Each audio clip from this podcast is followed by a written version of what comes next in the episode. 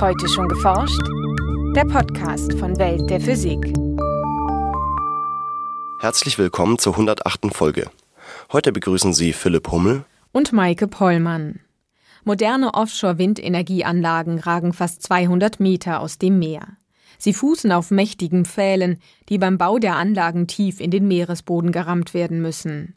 Dabei entsteht extremer Lärm. In den Windparks, wo wir messen, da werden Schallschutzsysteme verwendet. Und unser Ziel ist es, dass wir diese Schallschutzsysteme am Rechner genau nachbilden können, um dann in einem zweiten Schritt natürlich dann auch diese Systeme verbessern zu können. Sagt Stefan Lippert von der Technischen Universität Hamburg-Harburg.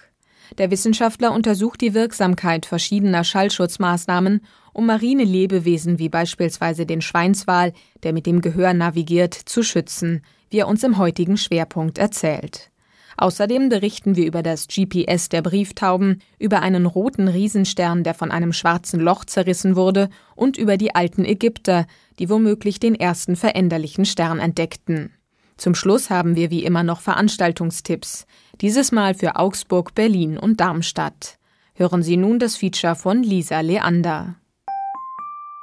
Windenergieanlagen im Meer zu errichten, ist eine große technische Herausforderung. Damit sich der teure Aufbau lohnt und die Windparks wirtschaftlich arbeiten können, sind die Kraftwerke deutlich größer als an Land. Die Anlagen des ersten deutschen Offshore-Windparks Alpha Ventus ragen zum Beispiel bis zu 180 Meter in die Höhe. Dementsprechend groß sind auch die Konstruktionen, auf denen die Anlagen gebaut sind. Da rammt man große Pfähle, die können über drei Meter Durchmesser haben, können auch ungefähr 80 Meter lang sein, je nach Wassertiefe. Die werden in den Untergrund gerammt und darauf wird dann die Windanlage errichtet. Zum Teil sind das ähm, Triebhals oder Tripods, wo man drei Pfähle nimmt, die dann zusammengeführt werden auf einem Kreuz und ähm, darauf dann die Windenergieanlage errichtet wird oder auch deutlich größere Monopiles noch, wo man einen einzigen Pfahl in den Boden rammt, der dann durchs Wasser geht und obendrauf wird dann die Windenergieanlage errichtet erklärt Stefan Lippert, Ingenieur an der Technischen Universität Hamburg-Harburg. Die Pfähle werden über 40 Kilometer von der Küste entfernt in den Boden gerammt. Dabei entstehen starke Schallwellen, die sich im Wasser und im Meeresboden ausbreiten. Direkt am Pfahl kann dieser sogenannte Rammschall Werte von über 200 Dezibel erreichen. Das ist doppelt so laut wie die normalen Hintergrundgeräusche in der Nordsee, die durch Wind, Wellen und Schiffe verursacht werden. Selbst 20 Kilometer von der Baustelle entfernt ist der Schalldruck des Rammschalls noch messbar. Die Grenzwerte zum Schutz mariner Säugetiere werden damit oft deutlich überschritten.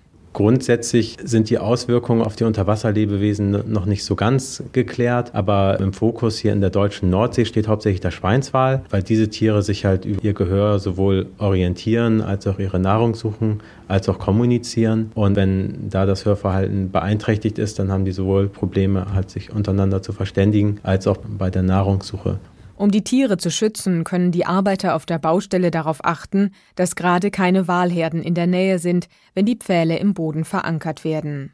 Oder sie vertreiben die Schweinswale mit Schallsignalen, die für die Tiere zwar nicht zu laut sind, aber trotzdem unangenehm genug, damit sie sich von der Baustelle entfernen.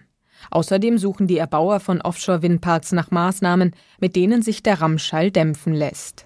Also die idealste Maßnahme ist quasi, dass man um den Schalleintrag ins Wasser möglichst gering zu halten, dass man den Pfahl quasi abkoppelt vom Wasser. Das kann man zum Beispiel durch einen sogenannten Kofferdamm machen. Das kann man sich so vorstellen, dass man über den Pfahl, der im Wasser steht, noch einen zweiten Pfahl drüber stülpt, der größer ist als der Pfahl, den man rammen möchte und dort den Raum zwischen den beiden Pfählen leer pumpt, sodass dort nur noch Luft drin ist und der gerammte Pfahl, der dann ja sehr stark schwingt, keine direkte Einkopplung mehr ins Wasser hat und deswegen auch kein, kein Eintrag mehr ins Wasser ist. Das ist aber natürlich in der Praxis unter Offshore-Bedingungen sehr schwer umzusetzen umsetzen, weil wenn Sie Pfähle mit mehreren Metern Durchmesser haben und wollen da einen noch größeren Pfahl drüber stellen, ist das natürlich nicht ganz unaufwendig, einmal den da drüber zu stellen und den hinterher natürlich auch wieder abzuziehen. Eine weitere Möglichkeit, um den Lärm zu verringern, sind Blasenschleier. Dabei pumpen Kompressoren Luft in ein Rohrsystem entlang des Pfahls. Aus den Rohren entweichen dann Luftblasen, die am Pfahl aufsteigen und ihn wie eine Art Schleier einhüllen. Und dieses Blasengemisch, dieses Luft-Wasser-Gemisch hat andere Übertragungseigenschaften für den Schall als das reine Wasser. Und dadurch wird der Schall zum Teil reflektiert und der Schall verteilt sich zusätzlich auch noch. Also aus dieser gerichteten ähm, Druckwelle, die wird gestreut und dadurch wird auch eine gewisse Minderung erzielt. Wie effektiv die verschiedenen Schutzmaßnahmen sind, kann mit Messkampagnen getestet werden. Doch auch diese Vorortmessungen im Meer sind aufwendig und teuer. Deshalb versuchen Forscher, die Wirkung der Systeme am Computer zu simulieren, damit sie in Zukunft zuverlässige Voraussagen machen können, ohne jede Baustelle genau vermessen zu müssen. Eines dieser Forschungsprojekte ist das Projekt Bohrer, das die Forscher aus Hamburg mit Kollegen aus Kiel und Hannover durchführen. Wir wollen halt ein sehr detailliertes Berechnungsmodell entwerfen, wo wir sowohl den Pfahl als auch den Boden und das umgebende Wasser detailliert drin berücksichtigen können und weiterhin natürlich auch das Schallschutzsystem, das dort verwendet wird, um das dann am Rechner vorhersagen zu können und dort auch optimieren zu können. Für ihre Modelle benötigen die Forscher Informationen darüber, wie sich der Schall im Wasser und im Meeresboden überträgt. Dazu werden Sensoren am Pfahl angebracht, die zum Beispiel aufzeichnen, wie sich der Pfahl bei der Rammung verformt und wie stark er vibriert. Außerdem wird die Ausbreitung des Schalls an mehreren Punkten im Wasser gemessen, zwischen 30 Meter und anderthalb Kilometer vom Pfahl entfernt. Zuletzt werden auch die Wellen im Boden mit Geophonen und Seismometern aufgezeichnet. Mit den so gewonnenen Daten verfeinern die Forscher dann ihre Rechenmodelle. Wenn man dieses Modell dann hat, muss man das natürlich mit Messungen abgleichen, dass man sicher gehen kann, dass das Modell auch das gleiche vorhersagt, was man draußen in der Realität auch wirklich vorfindet. Diese Vergleichsmessung, also die Validierung des Modells, ähm, das machen wir anhand von drei sehr umfangreichen Offshore-Messkampagnen, wo in drei verschiedenen Windparks während der Rammung Messungen gemacht werden, sodass wir unser Modell detailliert abgleichen können damit. Die erste dieser drei Messkampagnen findet im Juni beim Bau eines neuen Windparks knapp 100 Kilometer vor der Nordseeinsel Borkum statt. Die beiden anderen Messkampagnen sind für 2013 und 2014 geplant. Für die Erbauer der Windenergieanlagen kommt es vor allem darauf an, dass sie die Schallschutzsysteme auf der Baustelle möglichst einfach einbinden können. Momentan zeichnen sich unter anderem der große Blasenschleier als relativ geeignet ab, weil man kann diesen vor der eigentlichen Rammung schon auslegen und dann kann die eigentliche Rammung stattfinden und danach kann man den großen Blasenschleier wieder einsammeln und hat sich quasi entkoppelt von der eigentlichen Rammung und hat dadurch natürlich auch keine Mehrkosten, was jetzt die eigentlichen Rammkosten angeht. Ziel von Lippert und seinen Kollegen ist ein Modell, das aus Parametern wie Pfahlgröße, Eindringtiefe und Wellengang errechnet, wie groß der Schall etwa sein wird. Gleichzeitig wird die Wirkung der Schallschutzsysteme abgeschätzt, und zwar für viele verschiedene Pfahlkonstruktionen, die in den Windparks zum Einsatz kommen. Nachrichten Brieftauben und Zugvögel können sich auf ihren langen Flügen am Erdmagnetfeld orientieren. Biologen hatten früher vermutet, dass eisenhaltige Kristalle im Schnabel für diesen inneren Kompass verantwortlich sind. Doch mit neuen Versuchen konnten Forscher jetzt bestätigen, dass stattdessen Rezeptoren in der Netzhaut, im Schnabel und im Innenohr das Magnetfeld registrieren und Signale an bestimmte Regionen im Gehirn senden. Für ihre Experimente hatten die Wissenschaftler verschiedene Hirnregionen identifiziert, die sich durch Magnetfelder stimulieren lassen und an der räumlichen Orientierung beteiligt sind Anschließend platzierten sie sieben Tauben mit fixiertem Kopf jeweils in einen völlig schwarzen Raum. So konnten weder Bewegungen noch Bilder die Tiere ablenken.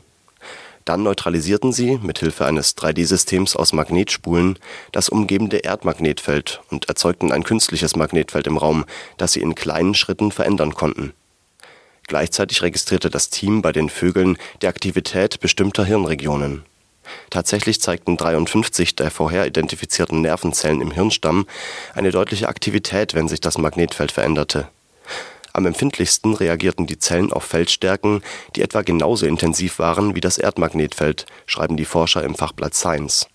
Sie nehmen an, dass dieses Netzwerk von Hirnzellen die Signale verarbeitet, die von Rezeptoren im Kopf der Tiere übermittelt werden wenn ein einzelner Stern einem supermassereichen schwarzen Loch zu nahe kommt, wird er von den enormen Gravitationskräften zerrissen. Die Trümmer werden teils ins All hinausgeschleudert, teils umkreisen sie weiterhin das schwarze Loch und leuchten hell auf, bis sie schließlich darin verschwinden. Einem Forscherteam ist es nun gelungen, ein solches Ereignis über mehrere Monate zu verfolgen. Dadurch konnten sie nicht nur Informationen über das schwarze Loch, sondern auch über den Stern selbst gewinnen, wie sie in der Zeitschrift Nature berichten. Im Mai 2010 sichteten die Astronomen das Aufleuchten im Zentrum einer etwa zwei Milliarden Lichtjahre entfernten Galaxie zum ersten Mal. Im Juli war die Intensität der untersuchten Strahlung im optischen und ultravioletten Bereich am stärksten, bis September nahm sie dann kontinuierlich ab. Aus diesem Helligkeitsverlauf rekonstruierten die Forscher mit Hilfe von Computersimulationen dass der Stern zerrissen wurde, etwa zweieinhalb Monate bevor die Materie am hellsten leuchtete und auf das schwarze Loch stürzte. Weitere Hinweise lieferten die aufgezeichneten Strahlungsspektren. Hierin stießen die Wissenschaftler auf Emissionslinien von Helium, Spuren von Wasserstoff fanden sie dagegen kaum. Daraus schloss das Team, dass es sich bei dem Stern vermutlich um einen roten Riesen handelte, der seine Wasserstoffhülle bereits verloren hatte. Die Masse des schwarzen Lochs schätzen sie anhand ihrer Simulationen auf nahezu drei Millionen Sonnenmassen. Astronomen beobachteten bereits mehrfach solche Ereignisse, konnten aus den Daten aber weder den Zeitpunkt des Auseinanderreißens noch den Sterntyp genauer eingrenzen. Ein Kalender aus dem alten Ägypten hat es einem Team von Astronomen ermöglicht, die Entwicklung eines Sternsystems zurückzuverfolgen. Der sogenannte Kalender der glücklichen und unglücklichen Tage entstand 1200 Jahre vor Christus und teilte jeden Tag in drei Abschnitte, die entweder gut oder schlecht waren. Die Vorhersagen des Kalenders stimmen unter anderem mit der Periode des veränderlichen Sterns Algol im Sternbild Perseus überein. Im Sternsystem Algol umkreisen sich zwei Sterne und verdecken sich dabei zeitweise gegenseitig. Dadurch ändert sich, von der Erde aus gesehen, ihre Helligkeit periodisch. Da die beiden Sterne sehr eng umeinander kreisen, tauschen sie währenddessen Materie aus. Dadurch sollte sich ihre Umlaufzeit und damit auch die Periode der Helligkeitsänderungen vergrößern Bislang war es jedoch nicht gelungen, diesen Effekt bei Algol nachzuweisen, da die neuzeitlichen Beobachtungen nur bis ins 17. Jahrhundert zurückreichen. Doch mit dem Kalender der glücklichen und unglücklichen Tage konnten Forscher nun zeigen, dass die Periode des Sterns vor über 3000 Jahren um ein paar Stunden kürzer war als heute. Wenn die Interpretation der Wissenschaftler korrekt ist, bestätigen die Beobachtungen der alten Ägypter erstmals den Materieaustausch zwischen den beiden Sternen von Algol. Und nun zu unseren Veranstaltungshinweisen. In Augsburg hält Professor Gerhard Buchaller von der LMU München den Vortrag Die Physik der Quark Flavors. Jeweils sechs Quarks und Leptonen, deren Varianten als Flavors bezeichnet werden, bilden das moderne Periodensystem der elementaren Materiebausteine. Der Vortrag gibt einen Überblick über die Flavorphysik der Quarks und diskutiert aktuelle Forschungsergebnisse am 7. Mai um 17.15 Uhr im Hörsaalzentrum Physik der Uni Augsburg. In Berlin wird Professor Dieter Lüst von der LMU München über Strings, Geometrie von Raum und Zeit und das Multiversum sprechen.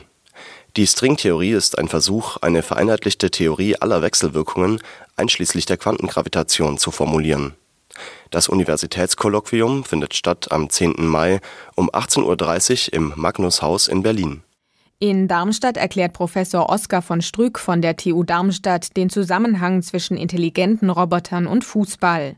So haben sich die Entwickler das Ziel gesetzt, mit ihren Roboterkickern bis zum Jahr 2050 gegen den dann amtierenden menschlichen Weltmeister gewinnen zu können. Zu hören ist der Vortrag am 16. Mai um 14 Uhr im Hörsaal der GSI in Darmstadt. Das war's für heute. Bleiben Sie wissenschaftlich und laden Sie uns auch nächstes Mal wieder herunter. Welt der Physik wird Ihnen präsentiert vom Bundesministerium für Bildung und Forschung und der Deutschen Physikalischen Gesellschaft.